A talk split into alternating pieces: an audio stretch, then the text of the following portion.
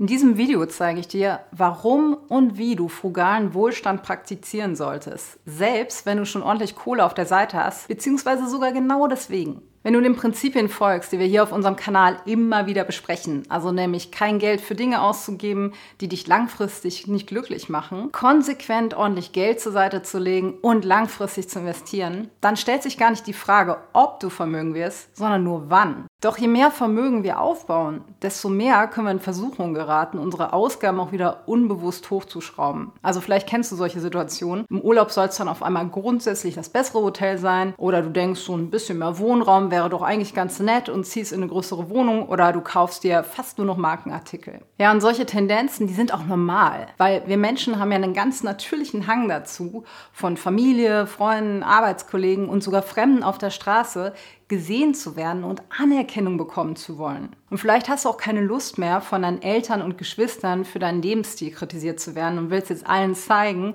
dass du beruflich erfolgreich bist. Also zum Beispiel dadurch, dass du dir eben eine entsprechende Wohnung oder ein Haus leisten kannst. Aber genau das ist der Punkt, wo es finanziell echt tricky wird. Denn ab einem gewissen Vermögen, da macht es zwar total Sinn, das Geld wieder gescheit auszugeben. Die Sache ist nur, dass die meisten Leute zu schnell wieder in den Ausgabemodus schalten. Nun gilt es also super wachsam zu sein. Denn wie viel Geld wir behalten und wie viel wir guten Gewissens ausgeben können, das ist aus unserer Sicht eine der herausforderndsten Entscheidungen, die wir ja regelmäßig treffen müssen. Herausfordernd ist das Ganze, weil wir ja entweder Gefahr laufen, über unseren Verhältnissen zu leben und unser Geld eben zu früh aufzubrauchen oder auf der anderen Seite uns zu viel zu verkneifen. Dann würden wir ja viel zu viel arbeiten für Geld, das wir gar nicht sinnvoll nutzen können, bevor wir ableben. Also Eddie und ich glauben, dass es uns am besten geht, wenn wir es schaffen, keine Anerkennung mehr zu brauchen. Mit anderen Worten, wenn es uns eigentlich egal ist, was andere Leute denken. Weil dann sind wir wirklich frei in unserem Leben und können unser Geld auch möglichst sinnvoll verwenden. Wenn wir kontinuierlich der Versuchung widerstehen, in irgendeiner Weise Bestätigung erhaschen zu wollen,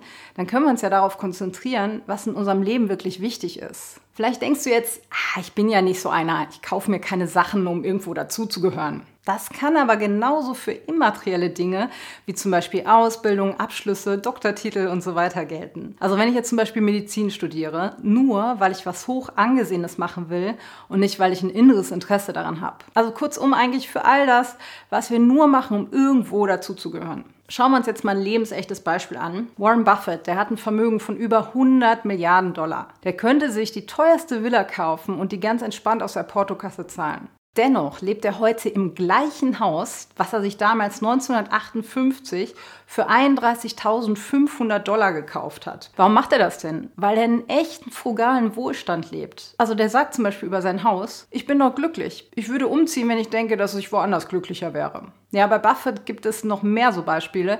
Erst 2020 hat er sein 20 Dollar Klapphandy durch ein iPhone ersetzt. Wenn du jetzt Vermögen aufgebaut hast, aber eigentlich glücklich mit dem bist, was du hast, dann gibt es auch keinen Grund mehr auszugeben. Und darum empfehlen wir dir, sowas wie Wohnraum, Kleidung oder Fortbewegungsmittel nicht zu krass zu verändern, sondern eben nur die Sachen, die dich auf jeden Fall weiterbringen werden. Natürlich können das auch mal Dinge sein. Also Buffett besitzt auch eine Rolex und einen Privatjet. Aber wir dürfen mal ihm wohl wirklich darauf vertrauen, dass er sich den Kauf dieser Sachen sehr gut überlegt haben wird. Ja, Vermögen gibt dir finanzielle Sicherheit, aber nur, wenn du es bewahrst und nicht unüberlegt ausgibst. Ein unerwarteter Notfall, Arbeitslosigkeit, Krankheit oder andere unvorhergesehene Umstände, die können erheblichen finanziellen Druck erzeugen. Und wenn du einen wohldurchdachten Lebensstil beibehältst, auch dann, wenn du wohlhabend bist, dann baust du dir ein finanzielles Sicherheitsnetz auf. Dieses Polster, das kann dir dann helfen, solche finanziellen Notlagen besser zu bewältigen ohne dass du in Panik geraten oder drastische Veränderungen in deinem Leben vornehmen musst. Sparsamkeit bedeutet auch, dass du weniger abhängig von deinem aktuellen Einkommen bist. Wenn du weniger ausgibst, bist du logischerweise auch weniger auf ein hohes Einkommen angewiesen,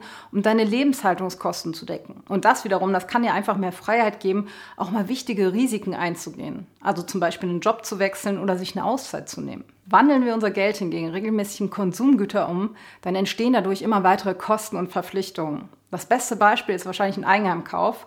Andauernd muss irgendwas repariert werden und durch den vermutlich größeren Wohnraum brauchen wir mehr Möbel und müssen ja auch alles pflegen. Und gleiches passiert bei einem Autokauf oder so banalen Dingen wie einer Siebträger-Kaffeemaschine. Dann landen wir schnell im Konsummanagement, das uns sehr stressen kann. Wenn wir aber darauf schauen, was uns im Leben wirklich wichtig ist, dann halten wir solche Konsummanagement-Auswüchse besser im Zaum. Darum habe ich mich übrigens gegen den Siebträger zu Hause entschieden. Also frugaler Wohlstand, der mindert einfach deinen Stress. Ja, und noch ein ganz wichtiger Punkt, frugaler Wohlstand, der macht dich zum Vorbild. Denn sozusagen effizienter Lebensziel, selbst wenn du reich bist, das ist ein starkes Statement. Erstens kannst du nämlich Kindern damit zeigen, dass Glück und Erfolg nicht unbedingt an den Besitz von Dingen gebunden sind. Also Kinder, die sehen, dass ihre Eltern ja sparsam leben, die lernen, dass Geld und Besitztümer nicht der Schlüssel zum Glück und zu Zufriedenheit sind. Die erleben ja, dass es wichtiger ist, verantwortungsvoll mit Geld umzugehen und es in Dinge zu stecken, die einen echten Wert haben. Also zum Beispiel Bildung, Gesundheit oder tolle Erfahrungen einfach. Zweitens kann durchdachter Lebensstil auch anderen in deinem Umfeld oder Freundeskreis als Vorbild dienen. Denn oftmals fühlen sich Leute ja unter Druck gesetzt, ihren Lebensstil aufzurüsten,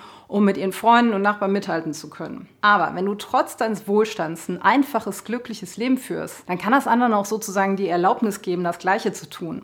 Weil das zeigt ihnen ja, dass es in Ordnung ist, weniger auszugeben und sich auf das zu konzentrieren, was wirklich zählt, anstatt ständig mehr und mehr konsumieren zu müssen. Insgesamt kann das Praktizieren von frugalem Wohlstand in der Öffentlichkeit einfach anderen helfen, eine gesündere Einstellung zu Konsum und Geld zu entwickeln. 1938 hat Harvard eine der längsten Studien aller Zeiten gestartet, in der 268 Studenten über die nächsten 80 Jahre hinweg begleitet wurden, um zu beobachten, was die Schlüsselkomponenten für ein gesundes und glückliches Leben sind. Und dabei kam heraus, dass enge Beziehungen den größten Glücksfaktor für uns Menschen darstellen. Wenn wir uns dann auf frugalen Wohlstand konzentrieren, wie ich das eben beschrieben habe, dann werden wir viele unnötige Ablenkungen im Leben vermeiden. Und der effiziente Einsatz unseres Vermögens, der gibt uns mehr Raum für die wichtigen Dinge, wie eben Beziehungen, Gesundheit, Familie, Freunde und persönliches Wachstum. Aber frugaler Wohlstand bedeutet wiederum nicht, dass für jeden der Frugalismus das Richtige ist. Falls das jetzt verwirrend klingt, Klarheit dürfte da unser bisher am meisten geschautes Video hier bringen, in dem wir erklären, warum wir keine Frugalisten mehr sind.